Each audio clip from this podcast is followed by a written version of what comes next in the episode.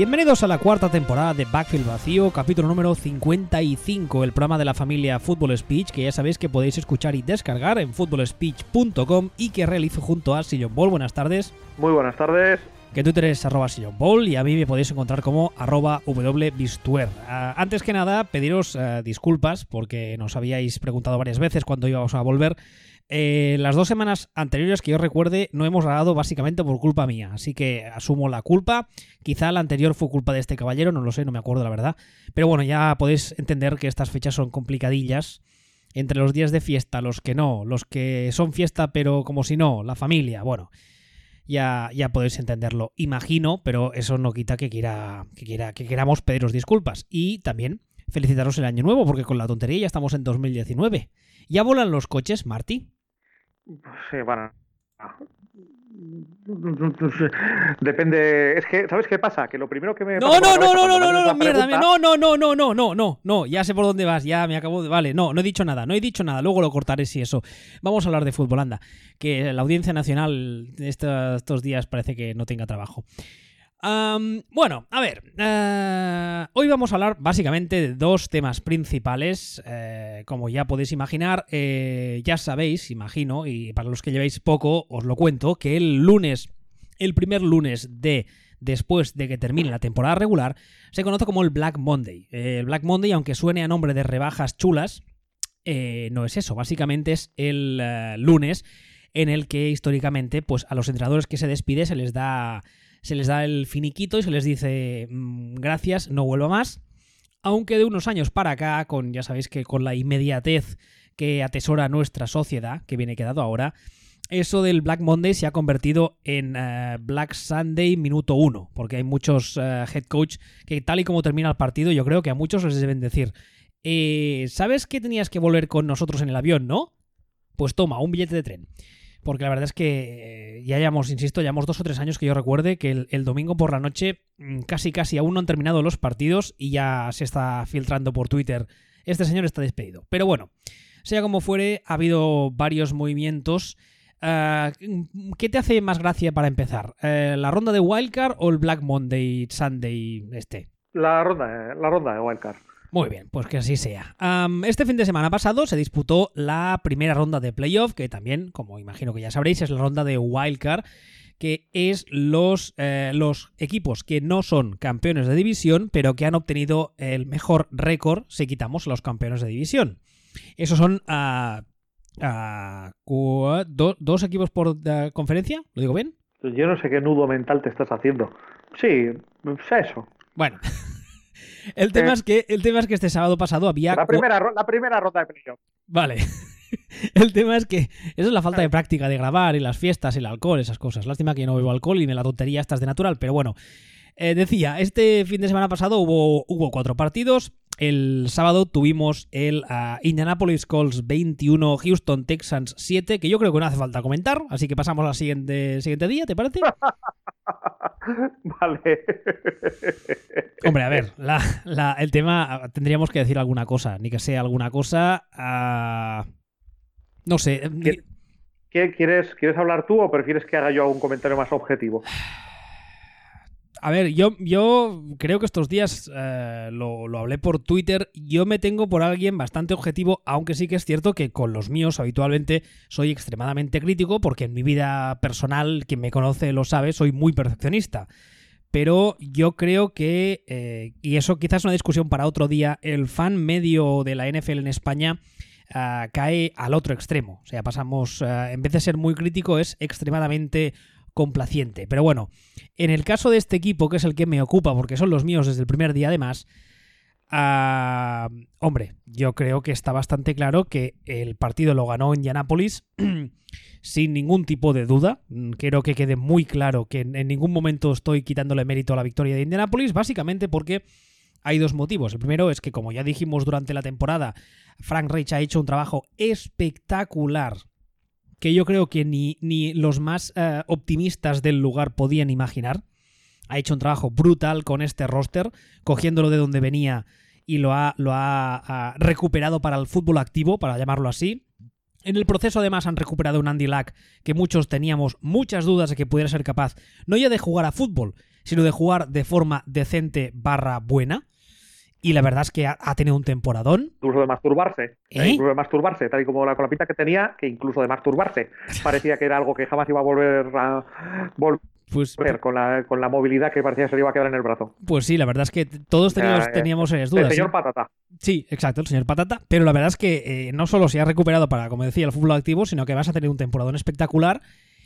Y Aparte de eso está el tema de que en el, lo que se suele llamar la batalla táctica que enfrentaba a los dos eh, coaching staff, no, no solo los head coach, que sería un poco injusto, a los coaching staff en, eh, de forma completa, Indianapolis le pegó un repaso táctico a Houston mm, como recuerdo pocos. no sé si, fue, fue en Twitter que conté antes del partido que, el, que me parecía que este partido se iba a jugar en en la batalla entre la, entre la línea de Texans, que es una puta mierda, la línea ofensiva, y la línea o la defensa de Colts, más bien la línea, que sospechaba yo que en realidad era peor de lo que daban sus números por, por los niveles de los rivales, etcétera, etcétera, etcétera. Y, y, bueno, pues no anduve muy para allá porque Colts, para mí este partido se ganó en las líneas, se ganó porque eh, orinaron encima de la línea de Texans como y cuando quisieron y ganaron como y cuando quisieron y lo ganaron ahí en la trinchera. O sea, Deson Watson está todavía corriendo por su vida.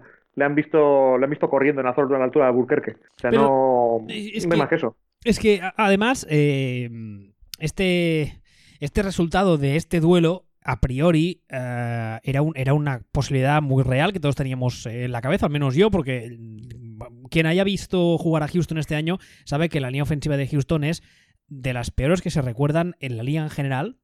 Y que además creo que ha sido la tercera o cuarta peor en sacks encajados de la historia.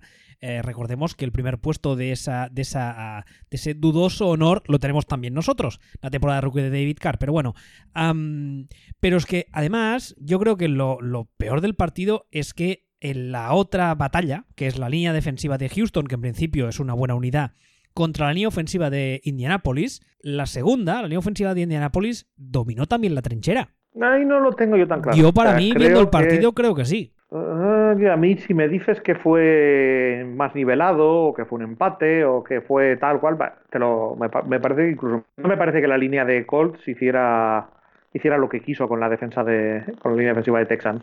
Me parece, me parece que anduvo ahí ahí. Yo creo, primero, primero está la estadística de que Andrew Luck no se llevó ni un solo sack, que sí que es verdad. Andrew Luck es un jugador que no estaríamos hablando de una estatua pocket passer, tiene cierta movilidad, con lo cual ahí también ayuda a, evitar los sacks. Pero es que en segundo lugar hubo carreras en las que, en las que Mac eh, le abrieron unas puertas espectaculares y corrió, o sea, pasó el primer nivel con una facilidad mm, pasmosa. Sí, sí, no, no, sí, sí, no te digo que no. No te digo que no, para nada te digo que no. Lo que te quiero decir es que siendo esto pues, un, partido, una competición entre estas dos líneas, en la que a lo mejor estuvo mejor la línea la línea de ataque de Cole de una auténtica masacre fue en el otro lado, fue en la línea de Texans con la, con la línea defensiva de Colts. ¿La otra estuvo mejor? Sí, pero bueno, hubo, hubo partido. Al otro lado no hubo partido. Eso es lo que te quiero, eso es lo que te quiero transmitir. No sé si me estoy explicando. Sí, a ver, eh, de, cara a la, de cara a la off-season, eh, lo que está claro es que eh, Houston tiene que poner remedio a la línea ofensiva, pero es que el, problema... No, no, quiero cabrearme con esto porque la verdad es que es algo que me toca bastante las narices porque este mismo discurso yo llevo haciéndolo y gente lleva haciéndolo los últimos 3, 4, 5 años. La línea ofensiva de Houston lleva con problemas muchísimo tiempo y, y en principio Bill O'Brien, una de las cosas que iba a aportar era cierto revulsivo a nivel ofensivo, venía, viene con la etiqueta de producto Belichick, etc, etc. Pero es que al final el, ataque, viendo a Houston este año, se resumía en ay, ay, ay, ay, ay, ay, que le pegan a Watson y de repente una carrera y de repente se sacaba un pase de la chistera y la cosa más o menos funcionaba. Entre otras cosas porque tienes a Watson que físicamente aún está muy, muy, eh, es muy joven y aún está bastante entero, aún, lo cual me sorprende, y porque además tienes también a un señor que se llama DeAndre Hopkins, que sería capaz de hacerme Pro Bowler a mí. Con lo cual, sumando esos dos factores, el ataque de Houston ha ido tirando. Pero es que lo de este, lo de esta semana ha sido bochornoso. Ha sido bochornoso. bueno, a ver, es que es que no es nada nuevo, es lo que estás diciendo tú. O sea, que, ¿quién es realmente, o sea, realmente quién es Bill O'Brien? O sea, Bill O'Brien le llevaba los cafés. No, a John McDaniels. Era el tío que le llevaba los cafés a John McDaniels, ni siquiera a Belichick. Entonces, lo que ahora mismo, sorprendernos de que Bill O'Brien tal, Bill O'Brien, claro, eh, Texans ha estado seleccionando muy arriba en el draft varios años y de hecho ha estado medio acertando en varias, de estas, en varias elecciones y tiene un pool de talento bestial y gana en base al pool de talento. Lo que pasa es que a, nivel táctico es el descojono padre. Pero bueno, es que todo esto, no, nada de esto es nuevo, no, nos hemos hartado de decirlo. O sea, nos hemos hartado de decir que Reis estaba haciendo un trabajo de puta madre en Colts, que no se estaba viendo todavía tanto en resultados, pero pero que lo estaba haciendo, y de hecho al final se ha notado en resultados, y nos hemos saltado de decir que Texans era una castaña eh, eh, desde la banda y que la línea Texans era un desastre. Entonces han llegado a cruzarse y pues ya a lo mejor pensaba que va a estar más igualado, pero es que me sorprende cero lo que ha pasado. O sea, cero. no, de hecho es que no me sorprende nada de, de, lo que hemos estado viendo. Es que es, es, lo que hemos comentado muchas veces. Equipos buenos ganan equipos malos y a veces está igualado. Cuando equipos son equipos de un nivel parecido y es el match tal, pero es ha sido, ha sido todo muy, muy, muy, lógico toda esta semana. Hombre, he de decir que yo, perdón, yo esperaba ah, cierta competición y que Houston fuese capaz de plantar cara.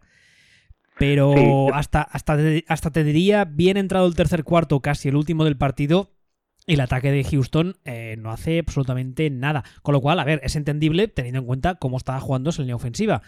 Pero es que a los, los, dos primeros cuartos, la primera mitad del partido, es un repaso en toda regla de, de los Colts a Texans completamente. Pero bueno, es lo que es lo que había.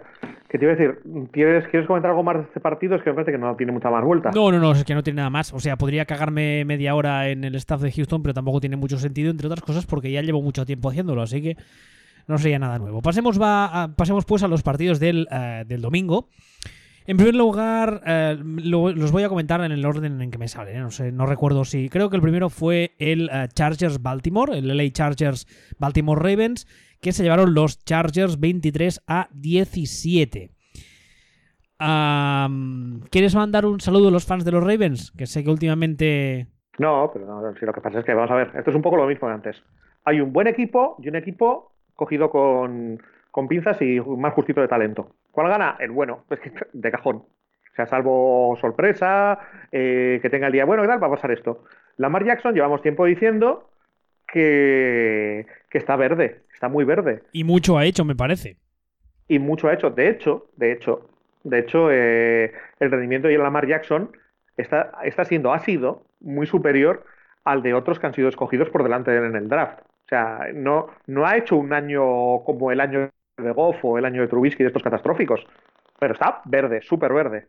Ahora, que te vengan a decir que Lamar Jackson, que te vengan a mencionar la misma frase al panadero y a Lamar Jackson, ahora a es un, es un cachondeo. Entonces, a Ravens se le, se le viene un futuro bonito, o sea, se le viene un futuro bonito porque tiene, tiene una defensa y unos miembros muy bien plantados y tiene un quarterback que, aunque todavía, de, aunque todavía le falte, parece válido y puede dedicarse el año que viene a, a llenar un poquito de talento el ataque y ser un equipo serio, serio. Y Chargers, lo que pasa es que Chargers ahora mismo es mucho más equipo. está, está muy bien entrenado, tiene jugadores de primer nivel a, a, ambos lados y es normal que hayan ganado. Es que no, no hay más, es así de sencillo. A ver si por fin no, no les pilla una maldición india o no les mira un tuerto, esas cosas que les pasa a Chargers o que les llevaban pasando estos años y aunque me sabría muy mal que eliminasen a New England, porque la verdad es que ver ganar a New England es muy divertido para ver rabiar a sus haters. no, sería, no sería la primera vez tampoco. ¿Qué? ¿Qué qué? Que Chargers se cargan a Patriots en playoff. No, no sería la primera vez, pero en principio, bueno, eso quizá para la siguiente ronda. Pero vamos, que me gustaría ah, ver a Chargers en la Super Bowl y me gustaría verles ganar el anillo por, por Philip Rivers. Me gustaría mucho. Sí, a mí Philip Rivers es que probablemente sea el, el quarterback grande de esta generación al que le falta esa Super Bowl, al que le falta siquiera jugarla. Y se lo, para mí se lo merece, o sea, se lo merece. Alguien que tiene alguien que tiene 78 hijos eh, merece todo lo bueno que le pase.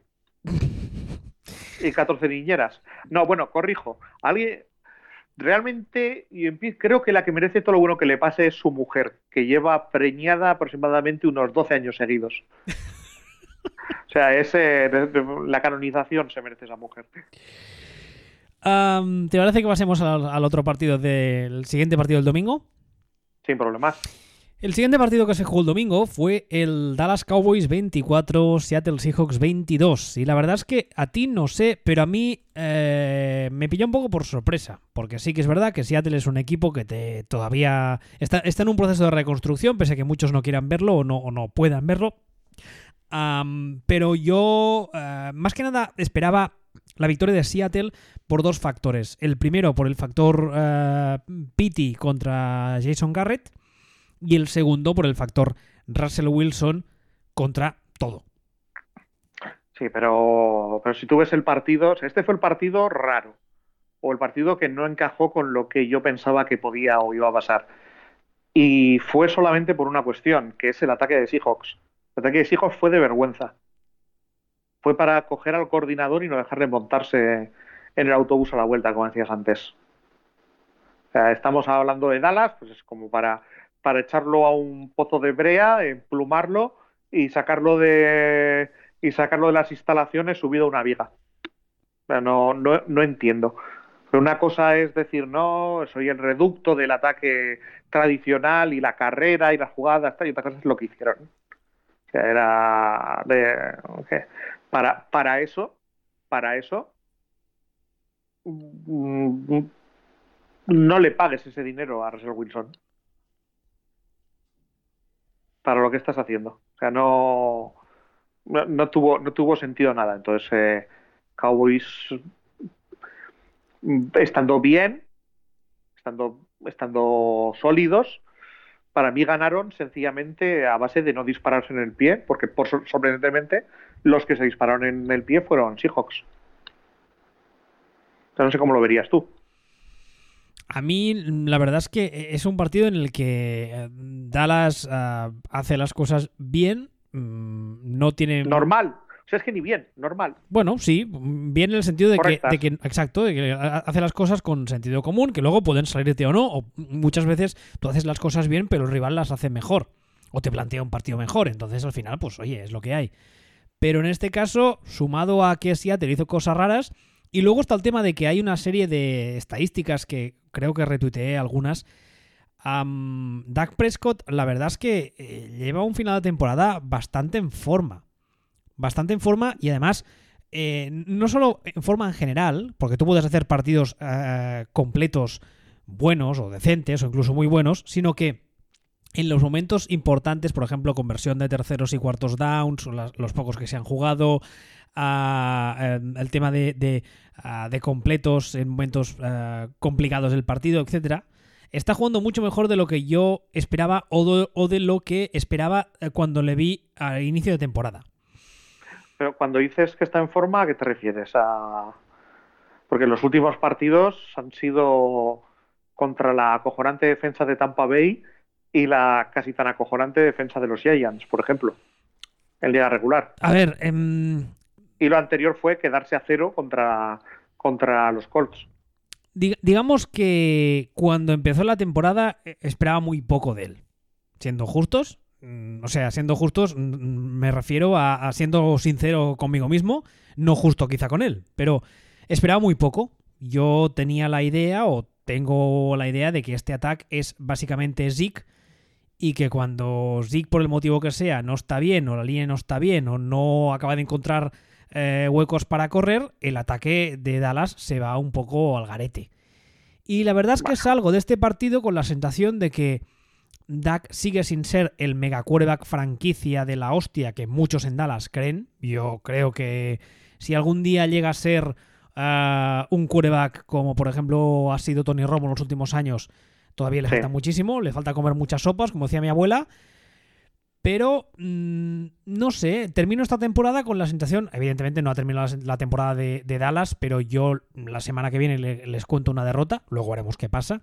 Pero termino la temporada teniendo la sensación de que Dak se ha hecho, voy a usar una expresión un poco eh, machista, antigua, etcétera, se ha hecho más hombre.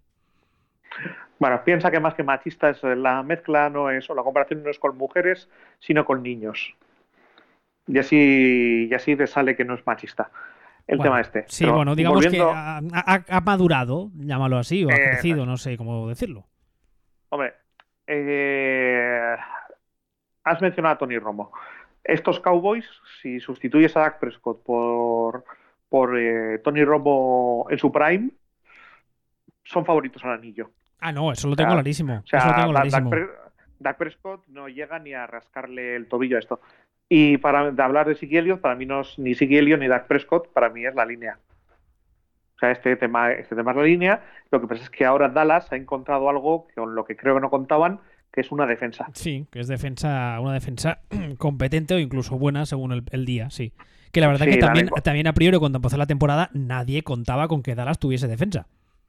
No, y se han encontrado, no te voy a decir de milagro, de churro, pero se han encontrado eh, gracias a la lesión de Son Lee.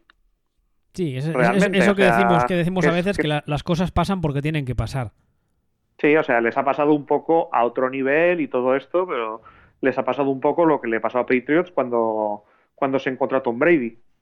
Pues se lesiona uno, entra el otro y, y de repente todo encaja, ¿no? Pues les ha, les ha encajado la defensa y habrá que ver hasta dónde llegan. Hombre, a mí me sorprendería mucho que pasaran de esta ronda en la que llegamos ahora pero, pero bueno, hasta aquí han llegado. Por cierto, perdona, sigue, sigue.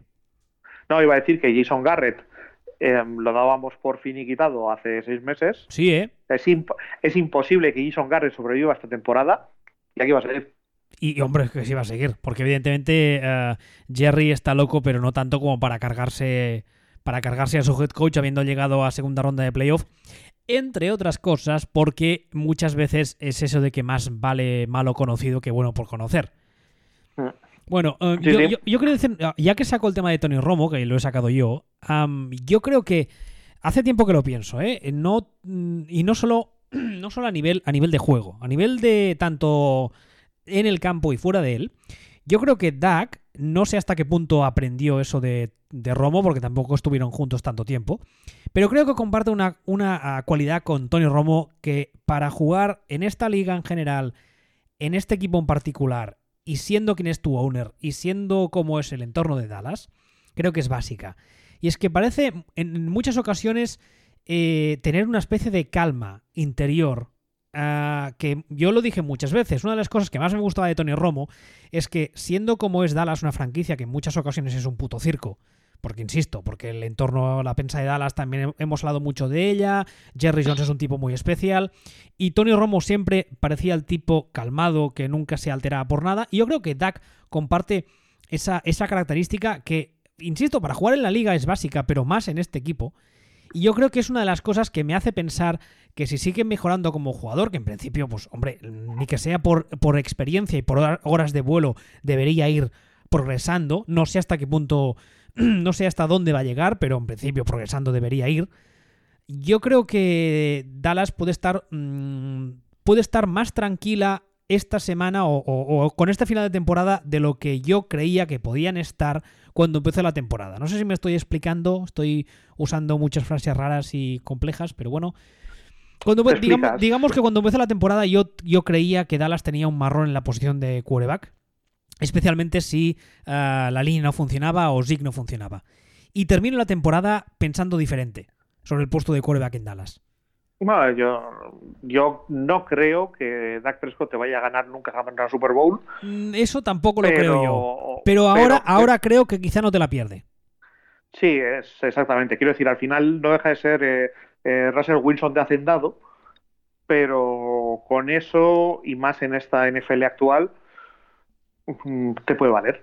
O sea, te puede, te puede servir con que no te pierda el partido. Bueno, siguiendo con tu metáfora, eh, ya sabes que a mí me gusta cocinar y yo con productos de hacendado hago unos platos mucho más que decentes, con lo cual al final es lo que tú dices. Muchas veces con que no te pierda los partidos, aunque no te los gane, pero estés rodeado de las piezas, piezas adecuadas, mm, hombre, pues ahí, ahí lo llevas. Y la verdad es que, insisto, yo cuando empecé la temporada...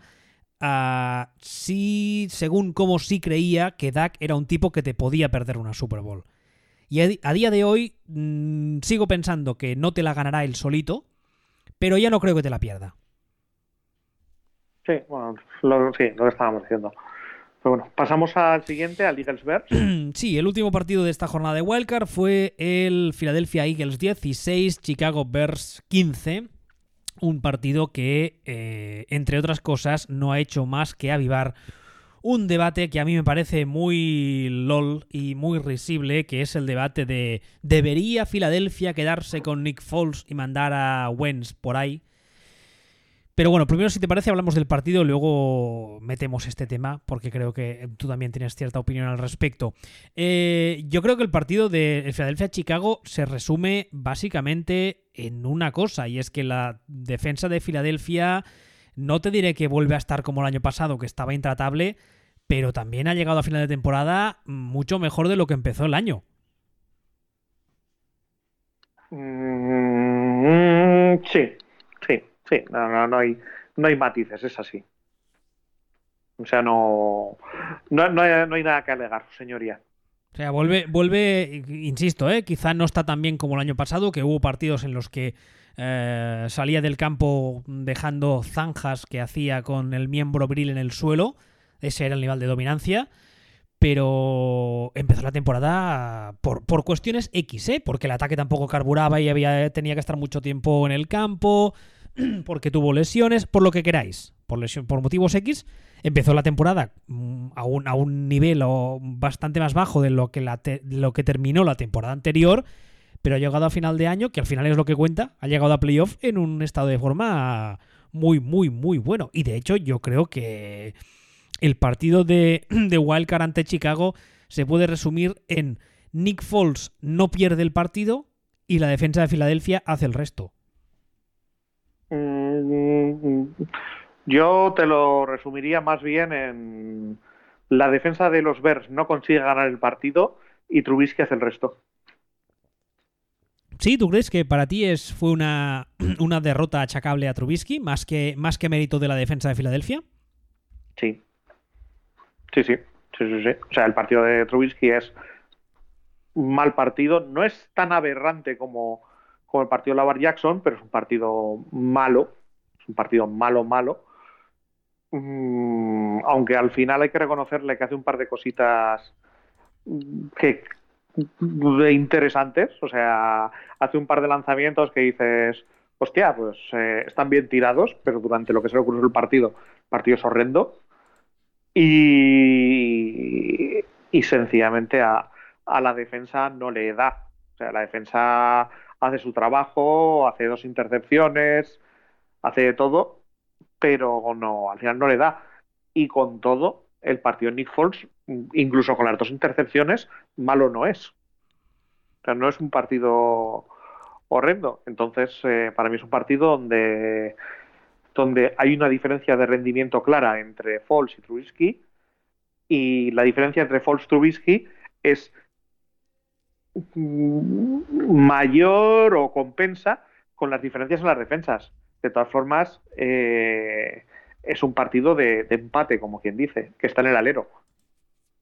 Realmente, o sea, de hecho es un partido que, que no ganan los Bears de churro. Sí, porque, porque, bueno, porque hay un dedo que roza el balón y rebota y, y podría haber entrado tal y como ha salido y vete a saber. O sea, si llega, pues, si llega a soplar un poco, un poco de viento, la pelota entra. O sea. O sea, que quiero decir que no es un partido que digas eh, han ganado los Sigas y tal y cual. No, es, un partido que, que Falls está bastante mejor que Trubisky y que la defensa de Chicago está bastante mejor que la de Eagles, más o menos se compensan y acaba decidiéndose por una moneda al aire.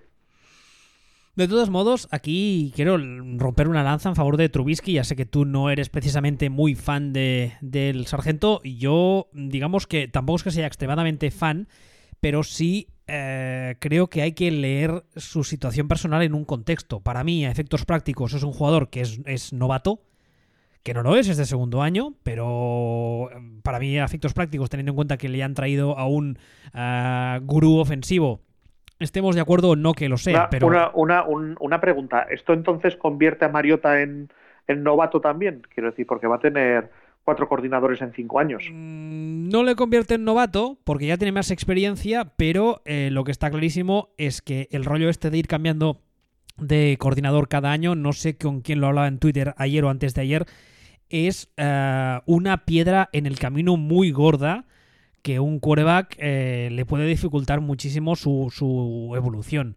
Pero bueno, ahora si quieres hablo de Mariota. Siguiendo con Trubisky, eh, yo creo que nadie en su sano juicio tampoco, cuando empezó la temporada, podía creer que los Bears podían llegar a primera ronda de playoff, entre otras cosas, porque sí que es verdad que mm, tú lo dijiste, Minnesota era posible que hiciese un bajón, pero quizá nadie esperaba tanto.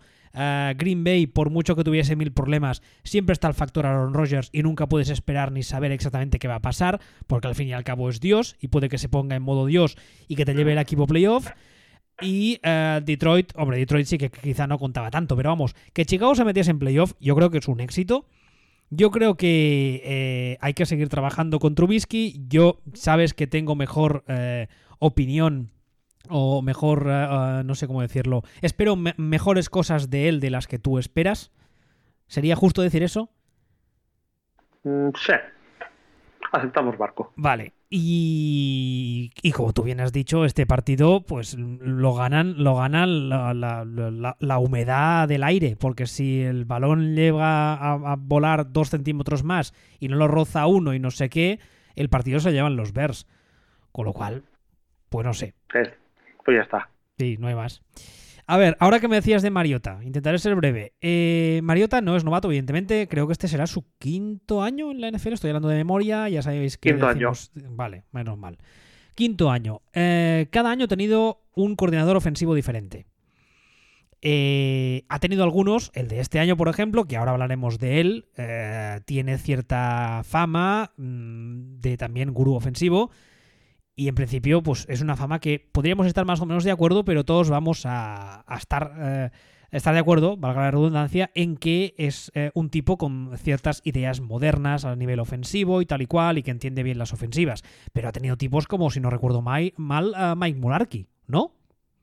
Qué grande Mike Mularkey. Claro, es que claro, eh, Mariota, mm, como ya dijimos también, creo que ya hacíamos el programa, o si no, fue la temporada de rookie o la segunda que ya hacíamos el programa y lo dijimos, es un jugador con unas habilidades físicas muy, eh, muy poco habituales. Y yo creo que nunca ha acabado de encontrar el coordinador ofensivo que le supiese entender. Porque este año, pese a tener a la Matt LeFleur, al nuevo head coach de los Packers, por cierto, yo creo que LeFleur al final ha acabado tirando de lo fácil, que era correr mucho, alguna jugada de option y tal. Pero yo tengo la sensación de que no ha acabado de entender lo que tiene con Mariota. Y tengo la sensación de que Mariota, con un eh, head coach o con un coordinador ofensivo que supiera entenderle, podría ser mm, tranquilamente un top 10 de esta liga. Especialmente ahora que aún está relativamente joven y relativamente sano y que tiene cierta movilidad. Pero yo creo, por desgracia, que Mariota lo van a echar a perder entre todos. Mm, mm.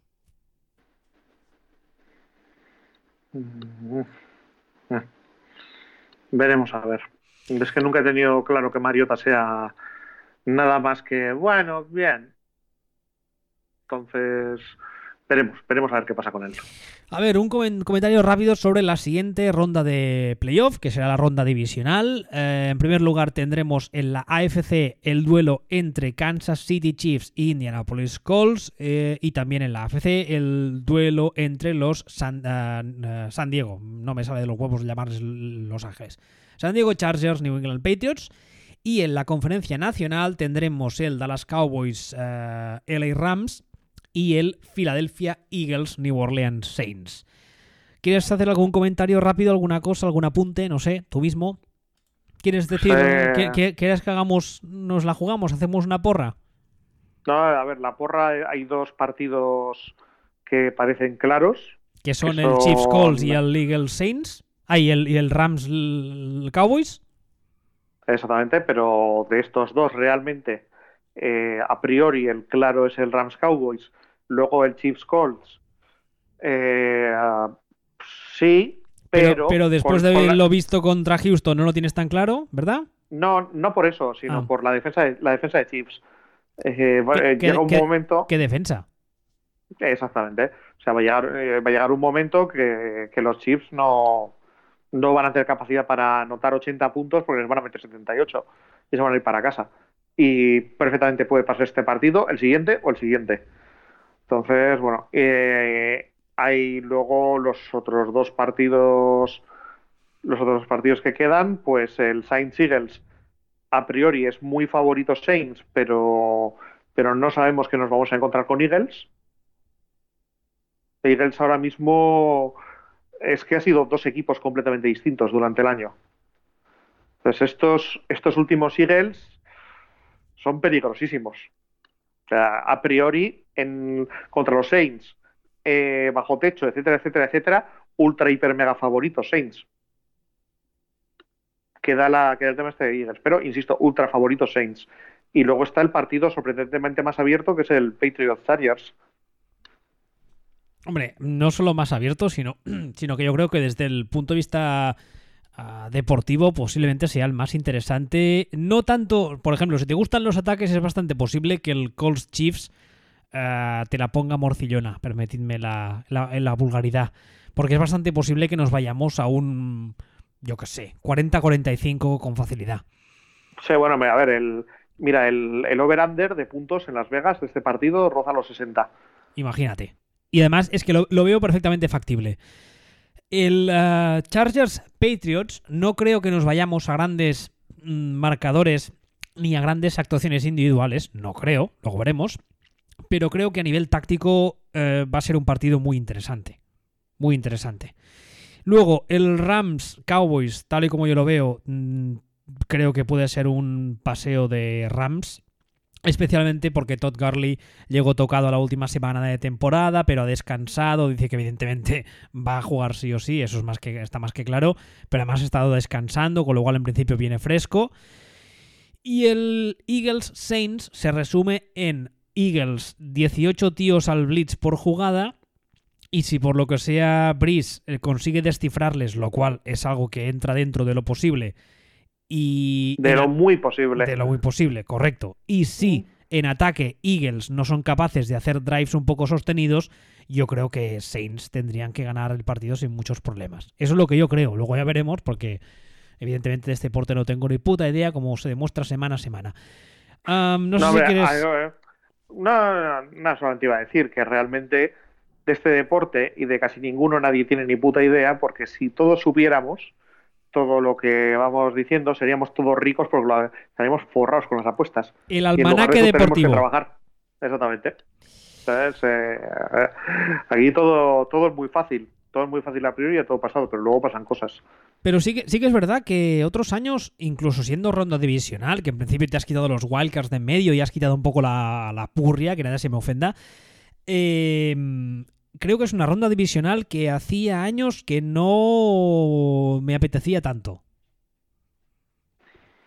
Bueno, no sé. Hombre, a ver, a ver, está, está, la posibilidad en el Chiefs eh, Calls de que sea un festival ofensivo, lo cual quien me conoce ya sabe que yo es lo que más me gusta, especialmente si acaban palmando calls, que eso siempre me anima al día. Eh, luego está el tema de los Cowboys y los Rams, ese quizás el más flojito a priori. Yo creo que, insisto, Rams son claramente favoritos.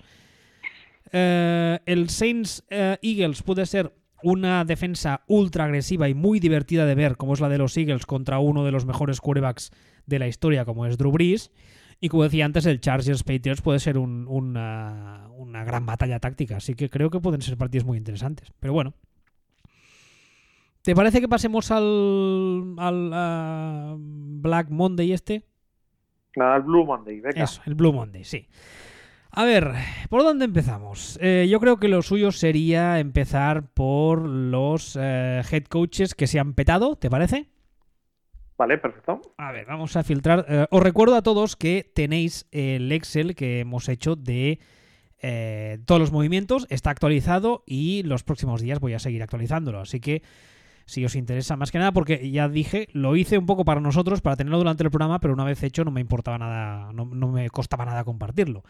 A ver, el primer, eh, los primeros head coach despedidos ya en octubre fue Hugh Jackson, el amigo Hugh Lewis en The News, que eh, los Cleveland Browns consiguieron, sacarse de encima. Despidieron. a día de hoy ha sido eh, head coach special assistant en los Bengals. Y falta ver si se acaba quedando como head coach. Es una cosa que sonaba, sonaba poco, pero sonaba la posibilidad. Luego, el 3 de diciembre, los Packers despidieron a Mike McCarthy, que actualmente sigue sin empleo pero hoy han salido unas declaraciones suyas diciendo que el único puesto que le interesa es el de los New York Jets y que estos parece ser que están contemplando la posibilidad de contratarle, lo cual es LOL, pero bueno, ellos sabrán. Los mismos Jets de los que hablamos ahora, el día, estos sí ya fueron eh, eh, Blue Monday, Black Monday, como cojones se diga, eh, despidieron a Todd Bowles después de una temporada, si no recuerdo mal, una, ¿no? Mm, no. Una, ¿no? Sí, una, creo que sí.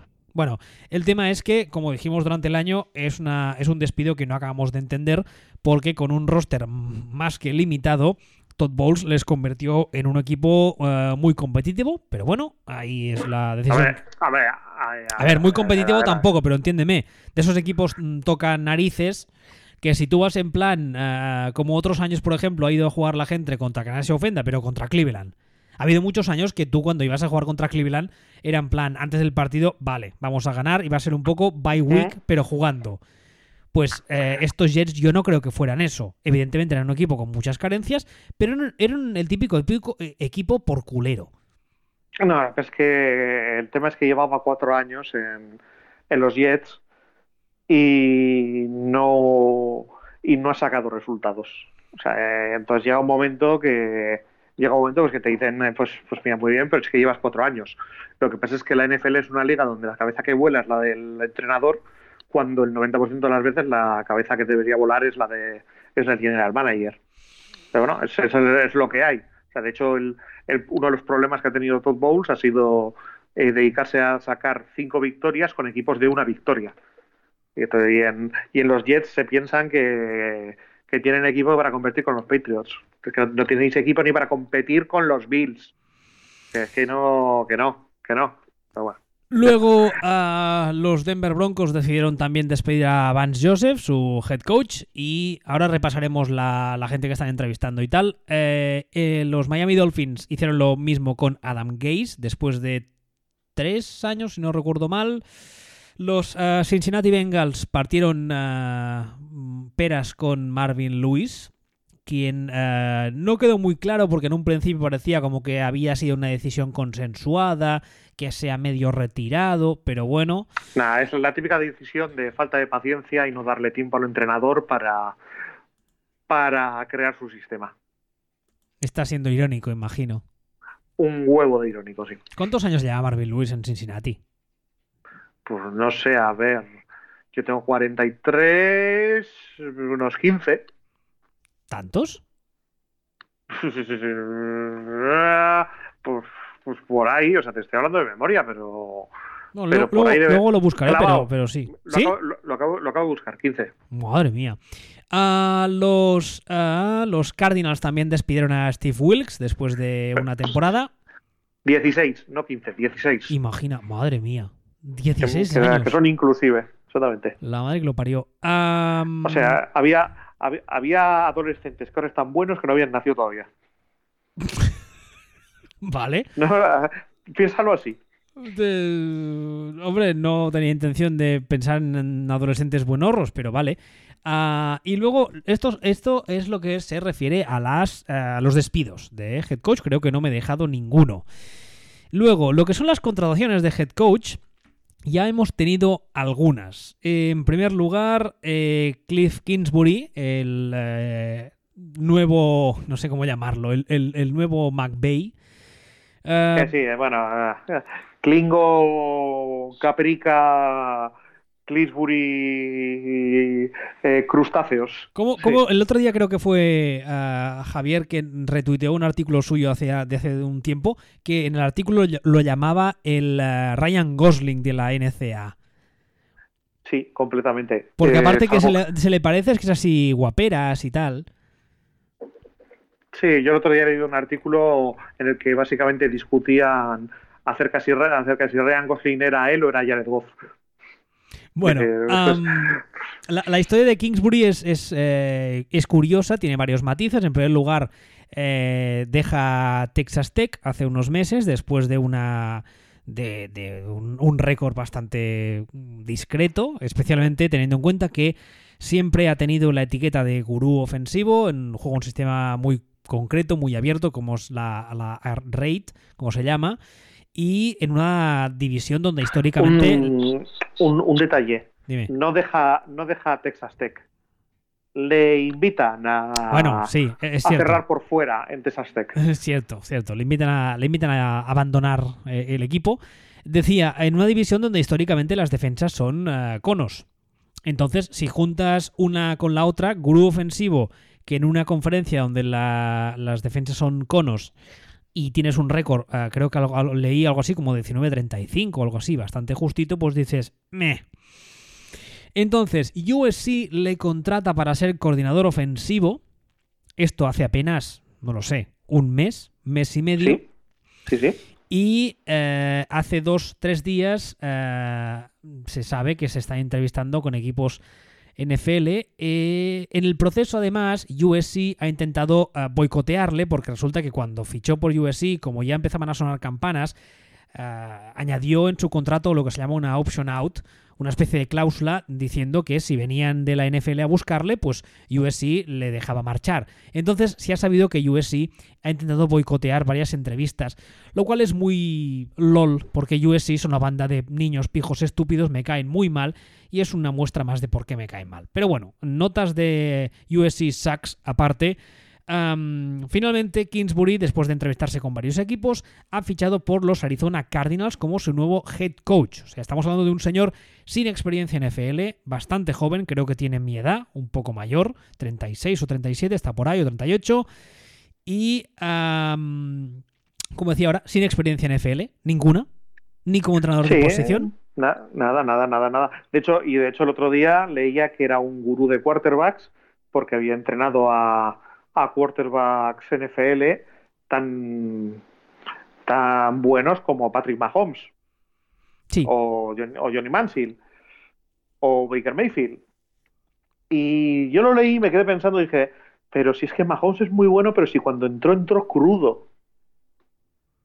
Si, si a Mahomes lo ha hecho la morsa. Y Alex Smith. Y. Pero con Alex Smith yo creo que no ha coincidido. Sí, un año, ¿no? ¿Sí? ¿Seguro? Yo creo que sí. Mm, no lo sé. O sea, yo los que tengo apuntados son Case Keenum, Johnny Mansell, eh, Davis Webb, Mahomes y Baker Mayfield. Pero bueno, en cualquier caso, Mansell cuando entra será muchas cosas y ganaría mucho, pero no estaba ni, ni a medio hornear.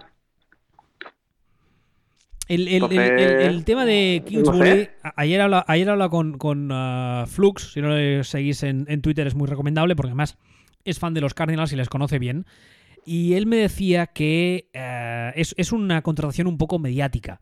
En el sentido de que es una contratación que busca hacer ruido y que busca que un equipo de un mercado un poco. Eh, no sé cómo decirlo sin que nadie se me ofenda. Un mercado un poco marginal, entre muchas comillas, insisto, que nadie se ofenda. Un mercado pequeño como es Arizona. Eh, con esta contratación conseguía hacer un ruido que no tuvo con la contratación de Wilkes. Entonces, eso evidentemente estoy seguro de que ha pesado en la decisión. Pero eh, hay varios temas que me preocupan. El primero es que este señor, Kingsbury, mm, como decía antes, usa un sistema muy, muy particular, que es la, Air Rate, que es una especie de, eh, como dirían los americanos, spread on steroids. O sea, es, una, una spread offense a lo bestia todo pase, mm, ah, sets con muchos receptores, etc. Arizona a día de hoy no tiene el personal para jugar una spread mm, tan bestia, creo yo, una air rate. Y aparte está el tema de que Joe Rosen, en principio, no es un quarterback que le vaya, al que le vaya muy bien este tipo de sistema. Entonces, mm, falta ver. Falta ver muchas cosas. Es una, yo creo que es una historia muy interesante a seguir de cara a 2019, pero es que los interrogantes son, mm, vamos, inacabables.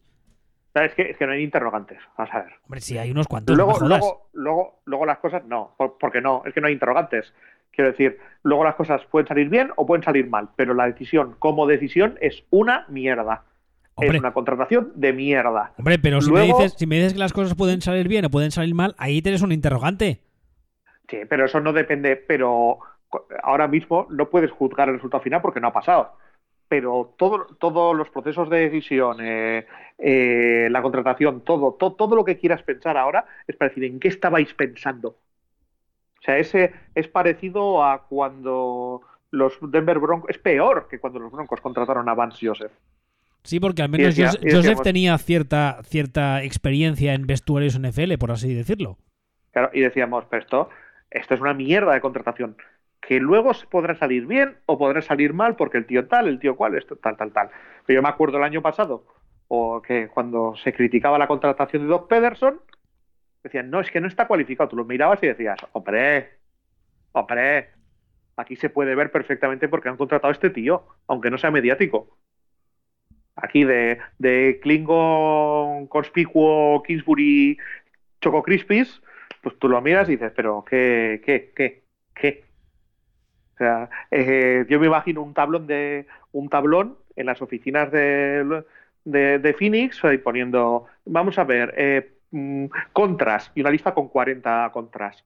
Pros. Es guapo. Es, es guapo. Mm, y ya está.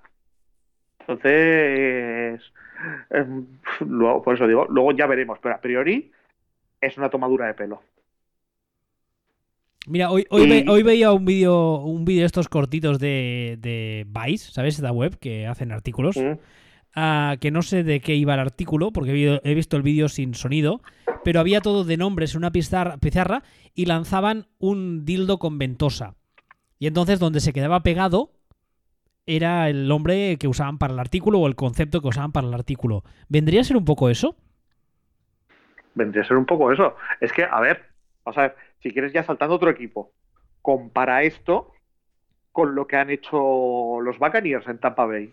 Hablemos de los Buccaneers. Los Buccaneers no solo tienen ya nuevo head coach, lo cual me parece un fichajazo de la hostia, que es Bruce Arians, al que han sacado del, retiro, sino que además este señor ya se ha venido con eh, medio staff porque se trae a Todd Bowles, que hasta hace nada era eh, head coach de los Jets, y será su coordinador defensivo, como ya fue en Arizona. Mm, y además ambos tuvieron bastante éxito. Aparte de que es una de esas fórmulas de las que siempre hablamos que es tan difícil de encontrar, pero que suele funcionar también. Tienes un coordinador defensivo del cual te fías al 100%, que es competente eh, y al cual le puedes decir, la defensa, toma, tú, haz lo que te dé la gana. Y sé de lo que hablo porque yo, por ejemplo, los años que gané cosas, los hice así con Ignasi. Le decía, defensa, toma, tuya. Y yo me ocupaba del ataque. Pues este señor usa la misma fórmula. Y luego se ha traído a Byron Lefwich como eh, coordinador del juego de pase. Bueno, una cosa extraña. Pero que ya. coordinador barra cafetero barra futuro sucesor. Mm, sí, sí, porque además ya trabajó con Bruce Arians, lo cual no me parece un fichaje del todo, del todo malo. No, porque estupendo, es que es estupendo, es que yo lo miro y digo, y digo, parece mentira decir esto, pero chapo lo que han hecho los, los Buccaneers, o sea, lo, lo mismo que decíamos, luego hay buenos entrenadores que funcionan mal, pues tienen mala suerte, malos años, mal tal, mal cual, pero de entrada, o sea, lo han petado.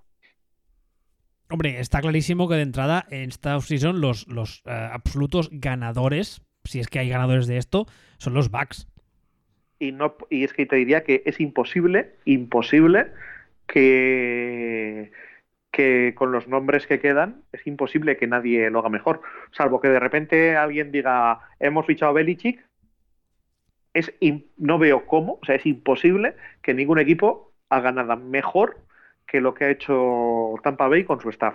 Encima viniendo de donde venían. Sí, esa es otra, porque los Bucks los que hablábamos otra, a su vez, despidieron hace ya unos días a Dirk Ketter, quien había sido su head coach y que, ah, curiosamente, ha acabado en la misma división, esta vez como coordinador ofensivo. Vuelve a Atlanta después de que los Falcons, a su vez, eh, decidieran despedir a Living Las Vegas Sarkisian Y además se trae a un señor que hemos mencionado antes, a Mike Mularkey, que será entrenador de Tyrens. Los dos acaban en Atlanta. Lo de, lo de, lo de Keter es algo, de verdad, ¿eh? lo juro, mm, no lo entiendo. No, lo entiendo. es de esos nombres, es de esos nombres que va apareciendo y desapareciendo como el Guadiana, que siempre está ahí. No es, Hugh Jackson, pero. Eh, está, está ahí, ¿eh? Pero es medalla, es medalla también en esa lista. Eh, sí, sí, está ahí, ¿eh? Porque, insisto, es un tío que tú, tú ves su historial, su, su uh, currículum, y no ha hecho nada destacable, incluso haciendo cosas malas. Porque como head coach No. en Tampa mm, no es que haya hecho nada des- desdeñable. Y dices, No, siempre que- encuentra trabajos. Yo no lo entiendo.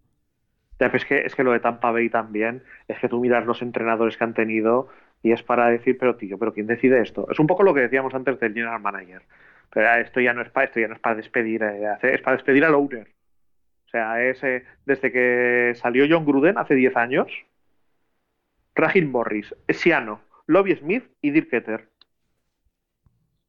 Claro, Bruce Arians ahora mismo es, no sé, es Vince Lombardi en comparación con esta gente. Es, que, es que además el caso de Bruce Arians ha sido un poco que han tenido mucha suerte porque si las informaciones que nos llegan, evidentemente nunca puedes estar seguro 100%, pero parece ser que la cosa fue un poco en plan Bruce Arians llamando a Tampa y diciendo, oiga, a mí me iban a querer porque eh, eh, conoce a Winston desde hace años. Hoy he leído que estuvieron a, se conocieron hace ya años en una especie de camp en el que eh, participa Arians o que organiza Arians o no sé qué hace ya unos cuantos años cuando Winston todavía estaba en el instituto.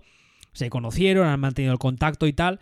Y como era uno de los escenarios donde había, había un jugador con el que a él le hacía ilusión trabajar, casi casi les llamó diciendo, oiga, a mí eso, me iban a querer. Y entonces Tampa dijeron, oye, pues, pues, pues vale, pues sí, mira, pues, pues como nadie, nadie más, así no tenemos que buscar.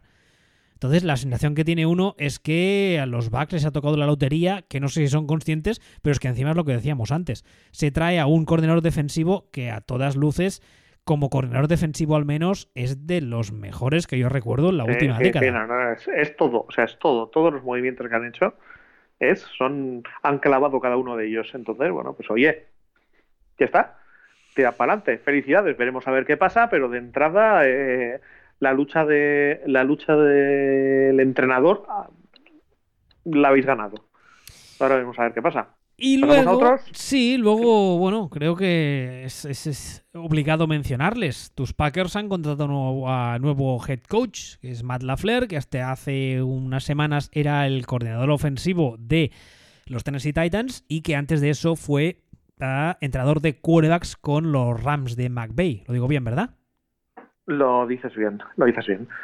Lo que pasa es que, bueno, y es, es, es algo más complejo. Yo lo comentaba, lo comentaba el otro día también. Antes de que, antes de que digas nada, ah, que vaya por delante, que a mí me parece una puta mierda de fichaje, ¿eh? Vale, a mí no, ni bien ni mal, ya veremos. No me parece malo. ¿Por qué te parece malo? Que- ah, por- perdón, ¿por qué me parece malo a mí?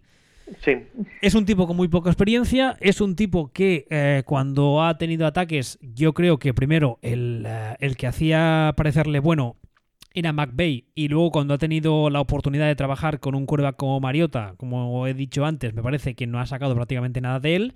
Es un señor que, como digo, es muy joven, con muy poca experiencia, llega a un vestuario complicado, en el que estés de acuerdo o no, todos hemos leído y oído por activa y por pasiva que Aaron Rodgers es un tipo complicado con el que trabajar, y a mí me parece que mm, ese vestuario con, con ese quarterback necesitaba de una presencia un poco más eh, veterana, no, no tanto a nivel de X's and como suelen decir, sino a nivel de experiencia a la hora de gestionar grupos humanos. Hombre, a ver, eh, sobre la experiencia de, sobre la experiencia de la Fleur. Mm, La Fleur es una persona que cuando llega, llega, y esto es un poco lo que iba a comentar, se, se le asocia con Sean McVay. Pero para mí, tanto él como Sean McVay, y esto es algo que he repetido bastantes veces, son árbol de Sanahan padre.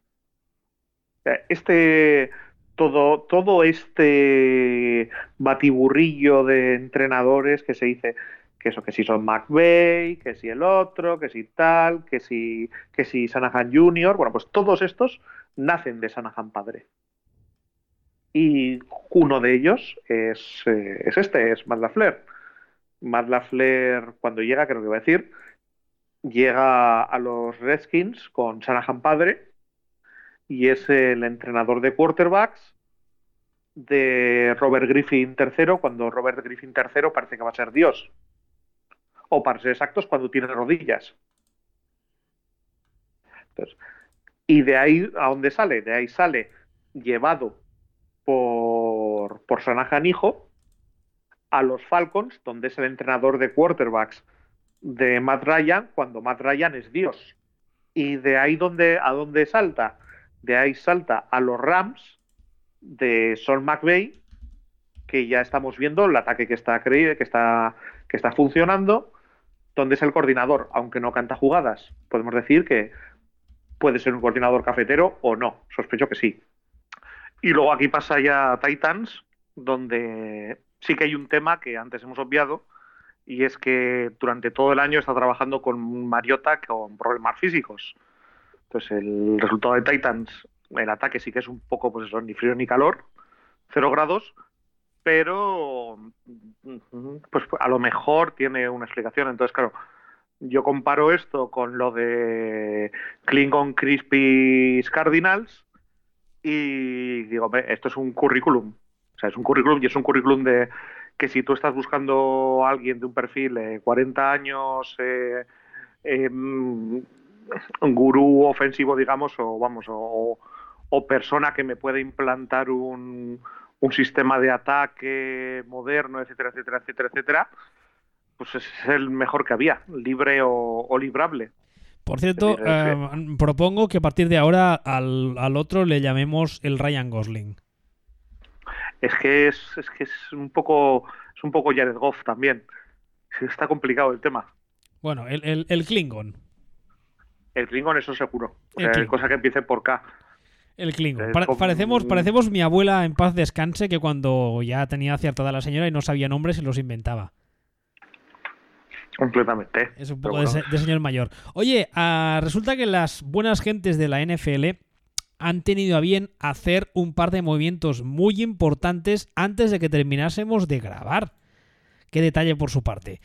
En primer lugar, acabamos de saber que los Denver Broncos ya tienen nuevo head coach que es eh, será es eh, Big Fangio, el que hasta ahora era coordinador defensivo de los Chicago Bears, una gran pérdida para los Bears, por cierto, y que además resulta que eh, Adam Schefter, que ya sabéis eh, que, que, bueno, que es Dios, por así decirlo, y que todo lo que no dice él no ha pasado, ha filtrado la información de que eh, John Elway le había puesto a, Fangio una de las condiciones para firmar es que aceptase a Gary Kubiak como coordinador ofensivo, que si todo se cumple, eh, saldría del retiro para ser, pues eso, ser el nuevo coordinador ofensivo de los Broncos de Fangio. Esta última información, la de Kubiak, aún no está confirmada al 100%, la de Fangio sí. Eh, ¿Qué te parece la contratación? Que Kubiak encaja muy mucho con Case Keenum. Pues oye. Que es el, que es el quarterback que tienen allí. Pues, oye, pues oye, pues sí, ¿eh? Exactamente. Y que, que ayer estaba leyendo que los Broncos tenían interés en Joe Flaco Mm, me parece que entre Joe Flaco o Kubiak más Case Keenum, Kubiak más Case Keenum es una, es una solución limitada, pero va tirando. Pero aceptable, vamos, a años, a años luz de la posible contratación de Flaco, que por cierto esta mañana hablaba de ella sí, la verdad es que sí, porque el, yo imagino que Kubiak a estas alturas de la película no va a cambiar su forma de jugar, con lo cual ya sabemos qué significa eso. Mucha carrera, bloqueo en zona, quarterback rollout y pase al Tyren, que por, desgracia es lo que sufrimos en Houston durante años. Y Case Keenum mm, da mucho el perfil de ese tipo de quarterback. Pero mucho ya estuvo en Houston. Sí, es verdad. No sé si coincidieron o y Kubiak. Yo creo que sí. Yo creo que sí. Y bueno, pues ya eso es que es un es que encajan, encajan a la perfección, habrá que ver qué tal le va a Fangio, eh, Fangio le va bien también a, a, a lo que tienen en defensa, o sea, es una contratación como o es un planteamiento también no tan espectacular tal vez como el de Tampa Bay, pero pero muy sólido por ambas partes y le hacen un roto a los Bears de tres pares de narices. Eso también hay que tenerlo en cuenta. Sí, porque ahora falta ver eh, a quién, con quién suplirán a Fangio.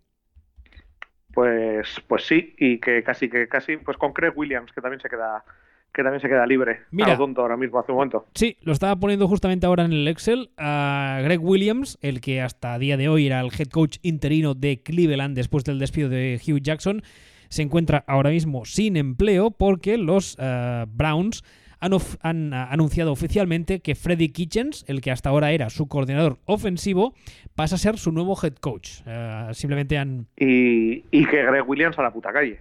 Sí, y Greg Williams... podrían haber quedado y no se lo quedan. Sí, lo cual no acabo de entender muy bien el por qué, porque como coordinador defensivo ha funcionado muy bien. Mm, sí, a mí me ha sorprendido. O sea, no te voy a decir muy bien, pero Hombre, ha funcionado, ha funcionado bien. muy Como tú dices, muy, muy bien. Tampoco es para echar cohetes, pero ha funcionado bien. Además, parece que, que eh, la defensa a nivel de vestuario estaban con él a muerte. Como head coach ha sido un revulsivo que, que, bueno, que ha hecho que la, que la, que la plantilla se tomase las cosas de otra forma y no sé, a no ser que él tuviese la, la, demanda, pusiese la demanda encima de la mesa de que quería ser head coach, no se la hayan aceptado y ha sido en plan, pues ahora me llevo los categories y me voy. Uh, no, bueno, imagino que debe ser eso, porque si no tiene mucho sentido que no se haya quedado en un equipo donde, insisto, las cosas funcionaban y la plantilla pues le quería ahí. A saber, a saber la marejada que... Sí, por desgracia, por desgracia qué has tocado? ¿Ya has tocado algo? La tecnología y tú no, no, no hay forma, ¿eh, abuelo? ¿Qué has tocado ya? Nada, nada, no he tocado nada. Pues se te oye, se te oye lejos. ¿Se me oye lejos en la distancia? Sí, ¿te has ido a Cleveland o algo? estoy, estoy informándome, estoy informándome ahí en Cleveland.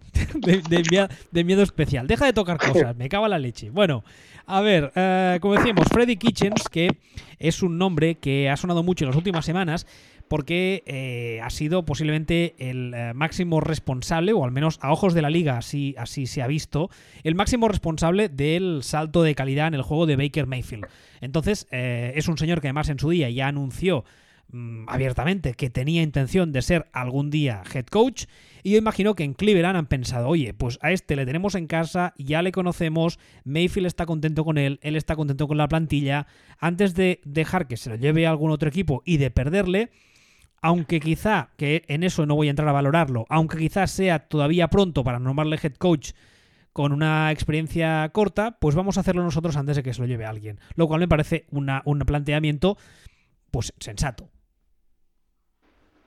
Sí.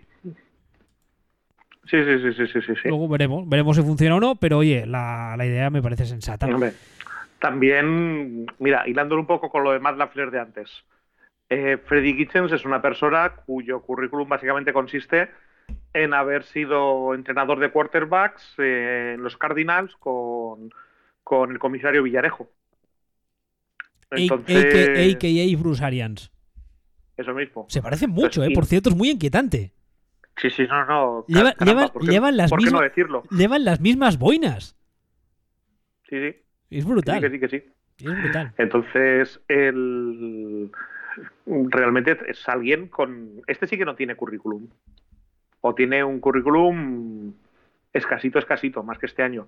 Entonces, lo que me da miedo es que pueda ser el caso más o menos típico, pero se ha dado bastantes veces, de equipo que, que despide a un entrenador que es un desastre, tiene unos resultados más o menos aceptables o se notan unos progresos con el equipo interino, y deciden quedarse con lo interino. En este caso no se quedan con Greg Williams, se quedan con el coordinador ofensivo, pero es el peligro que veo yo aquí. Que hayan, que hayan sobreestimado mm, lo que han tenido este, este tiempo, porque como comparaban con, con Hugh Jackman, todo parecía una maravilla. Entonces, bueno, no sé si quieres añadir alguna cosita más de estos.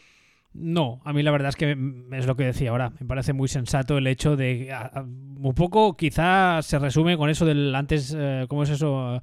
Mejor malo conocido, porque realmente no sabemos cómo head coach qué tal será.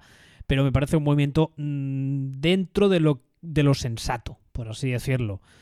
ahora mismo, los únicos tres equipos, si mis cálculos no fallan, que están todavía sin head coach son los Cincinnati Bengals, los Miami Dolphins una, cosita.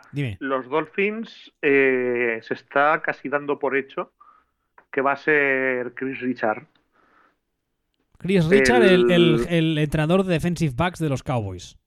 Exactamente. O sea, se está dando por hecho al 95%. Otros, otros que tampoco. Bueno, lo de los Dolphins también es notorio que hace años que parecen un, parecen un circo de tres pistas y tampoco han aprendido nada porque esta película de un entrenador de posición que pasa directamente... Bueno, pero este era, este era entrenador, este ha sido coordinador defensivo en los Seahawks con, con Tío Pitt. Ah, es verdad, es verdad. De todos modos, ya sabes lo que opino yo sobre los coordinadores defensivos head coach en esta liga, pero vale, ah, es cierto, ha tenido ¿Qué, experiencia. ¿qué, es lo que opinas? Porque, eh, porque sospecho que tu opinión coincide con la que hay un poco en la liga, que es que un, tener un entrenador defensivo, un head coach defensivo, mm, luego te acaba siendo un obstáculo porque acabas rotando coordinadores ofensivos, es más difícil implantar un ataque y acabas volviendo loco al quarterback y teniendo un ataque de mierda. O sea, eso es lo que es el, el run, ahora mismo en la liga y sospecho que tú vas por ahí. Sí, en parte sí, y en segundo lugar es algo un poco más, eh, un argumento quizá un poco más simple. Eh, el hecho de que, de que ah, esta es una liga cada día más de mentalidad ofensiva. Y como no tengas, volviendo a lo que tú decías, como no tengas un coordinador ofensivo al que le puedas dar poderes, por así decirlo, porque realmente es muy competente en su parcela, eh, es muy complicado que tu head coach de background defensivo sea capaz de entender a tu quarterback. Y claro. Pero, pero, perdóname que te interrumpa, pero es que estamos yendo a un punto en el que eso se, está, se va a convertir en imposible. Es decir, eh, estamos yendo hacia un lugar en el que los head coach son todos de ataque. Eh, sí, evidentemente es curioso que tal vez los dos mejores de la liga, que sean Belichick y Pete Carroll, no vienen de ahí, vienen, son, son defensivos, que esto creo que también la gente debería acordarse con frecuencia. Ya, pero, pero Belichick eh, ah. sí que es verdad que su background es completamente defensivo al 100%, pero yo creo que está un peldaño por encima de todo el resto. Y en el caso de Pete Carroll, casi te diría que es, un poco, juega en la misma liga. Es un tipo que a nivel de ex ambos ah, tienen unos conocimientos eh, vastos y inmensos. Y yo es que, o sea, no, no, sé dónde está el, el, problema, siguiendo tu argumento, en el que en un futuro cercano los head coach de la liga sean todos hombres de ataque. No veo. No, digo, que sea, no digo que sea un problema. digo, el, tema es, de hecho, va a acabar siendo una necesidad, porque si ahora mismo, o sea, ya hemos visto lo que ha pasado en Denver. O sea, tú ahora mismo fichas a alguien como Big Fangio de, de head coach. Y dices, ahora voy a ponerle un, un coordinador de ataque de primer nivel. ¿Quién? ¿Quién? ¿Quién, quién, quién hay? Y ahora mismo te pregunto, dime un coordinador de ataque que esté libre o movible para ficharlo. Eso todo es coach. ¿Quién queda? ¿Adam Gates todavía? ¿Quién, Y, si le, y si lo fichas, sabes que dentro de uno o dos años va a estar fuera porque va a volver a ser head coach. Por eso mismo, por eso mismo no me gustan los, los head coach defensivos. Estamos yendo, a eso me refiero, quiero decir que estamos yendo a una situación en la que vamos a tener todo head coach de ataque, porque es que no quedan gurús ofensivos libres. Entramos en los Clifton Crisburys y, la camarera del Starbucks que le puso un café a, a Sean McVeigh y escribió mal el nombre. Estamos ya en esos niveles. Bueno, como decía, los tres equipos que quedan son Bengals, Dolphins y Jets. Los Jets, como decíamos antes, McCarthy ha dicho que eh, que es su, único objetivo, eh, a los cuales los Jets parece que podrían tener cierto interés. A Josh McDaniels, que también es un nombre que lleva un par de años sonando, creo que fue ayer que dijo que declina cualquier entrevista y que se va a quedar de momento los Patriots, lo cual me parece muy sensato, porque al fin y al cabo mm, llevamos ya varios, muchos diciendo hace dos, tres años que pinta ser el sucesor, sucesor natural de Belichick. Hombre, ya, sabes lo que se dice en los SID, o sea, siempre son dos, el maestro y el aprendiz. Ahí estamos. Y luego hay una serie de nombres, algunos con más eh, sentido común o algunos con más realidad que están sonando, otros yo creo que son, con perdón de la expresión, pajas mentales. Por ejemplo, Mike Monchak, que es el actual entrenador eh, de línea ofensiva de los Steelers, eh, parece ser que era uno de los finalistas para, fichar en Denver, que al final no ha sido así. Ah, como decías ahora tú, ah, Adam Gates sigue libre, que bueno, que yo creo que podría acabar de coordinar ofensivo en alguna parte. No lo veo como head coach, la verdad. Algunos nombres que han sonado Jim Caldwell, aunque parezca imposible, ha sonado. Eh, Brian... Una, una cosa sobre Jim Caldwell. O sea, mi recordatorio periódico de que los resultados de Jim Caldwell son de puta madre siempre que mucho jije jaja con Jen Caldwell, pero sus resultados están muy por encima de su imagen. Y ahora te permito que continúes. Vale. luego también otro nombre que ha sonado es el de Bill Lazor, que hasta ahora era coordinador ofensivo de los Bengals. Ah, Van Joseph veremos dónde cae y, ah, qué acaba haciendo. Hugh Jackson, ah, yo creo que este nombre no lo, no lo digo como opción, sino como amenaza, sigue libre. Ah, algún nombre, Brian Flores, que también había sonado para hacer alguna entrevista, aunque yo creo que es un tema de Rooney Rule, porque es un señor que es afroamericano. Ah, y creo no, no, es, gitano. No, no es gitano. Ya alguien me lo dijo. o sea, no es de esos flores. No, no es de esos flores, payo. Es, es, es, oscurico. Oscurico. Ah, eh, y creo que ya está. Sí, creo que nombres así más o menos destacables, creo que los he dicho todos. Luego también, también, está sonando, también está sonando, perdona, el que sigue siendo a día de hoy entrenador de, de ah, mierda. Baylor es una de las universidades tejanas, si no recuerdo mal. ¿Quién? No me acuerdo. uno que se llama Tule. Matt Rule, Matt Rule, Matt Rule, el head coach de Baylor. Matt Rule, ahora me ha venido a la cabeza.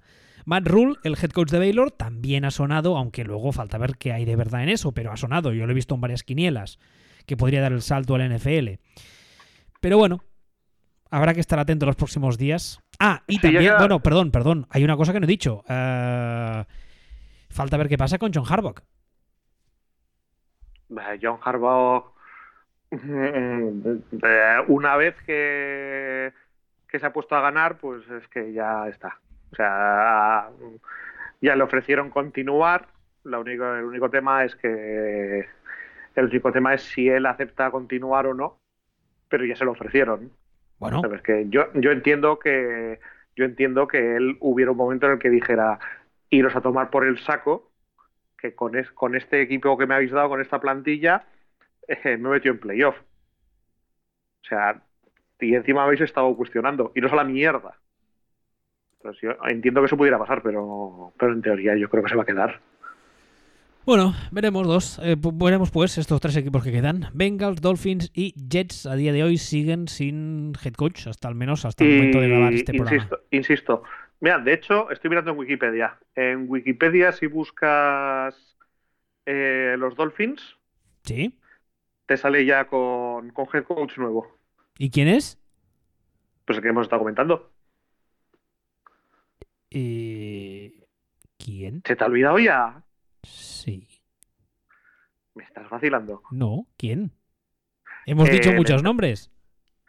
el entrenador de secundaria de, los Cowboys. Ah, vale, vale, perdón, Chris Richard. Ah, en, Wikipedia lo ponen como. Wikipedia son un poco cachondos, pero bueno, lo ponen como. O sea, si buscas en los Dolphins, no te sale, pero si le buscas a él, te aparece como. te aparece ya cambiado. A ver, voy a buscar en la que para mí sigue siendo la fuente más fiable, que es RotoWall, que si no conocéis esta web es mm, fantástica y maravillosa. Vamos a ver qué dice. Breaking News. Gary mira, mira, mira. Breaking, Una, cosita. Y ahora ya la han vuelto a cambiar. Breaking, breaking News. Sale arriba en, ah, en ah, perdón, en RotoWall. Salen dos cosas. La primera, que los Vikings han decidido ah, convertir a Kevin Stefanski en coordinador ofensivo de pleno derecho, por así decirlo, porque estaba interino, ¿vale? Y que en segundo lugar los, los eh, Broncos han anunciado que Kubiak pasa a ser el nuevo coordinador ofensivo de Big Fangio. No, no, sí, creo que te decir es que cosas de estas de Wikipedia, que en los últimos dos minutos Chris Richard ha pasado de ser el coordinador de, los Cowboys a, ser entrenador de los Dolphins, a ser de nuevo coordinador de juego de pase y entrenador de, de backs de los Cowboys, a base de ediciones en Wikipedia en tres minutos. sobre, sobre, como, sobre síntoma de que se está dando por seguro. Sobre Kubiak ya hemos hablado hace un rato. El tema de Stefanski, ¿quieres comentar algo? No especialmente, pero que a, mí personalmente no, me, no te creas tú que me encanta. Y eso creo que es bueno para, sí, para, para, esa, para ser de los Packers. Por cierto, aquí sale como un report. Todd Bowles estaría considerando la plaza de coordinador defensivo en los Bears. ¿No había fichado ya en Arizona? Yo tenía entendido que había fichado por los, por los Cardinals. Yo también. Bueno, habrá que estar atentos, entonces. O sea, por los Cardinals, por, por los Buccaneers. Por los Buccaneers, sí, con, con Arians, vamos. Exactamente. Oye, pues no sé. Bueno. Bueno.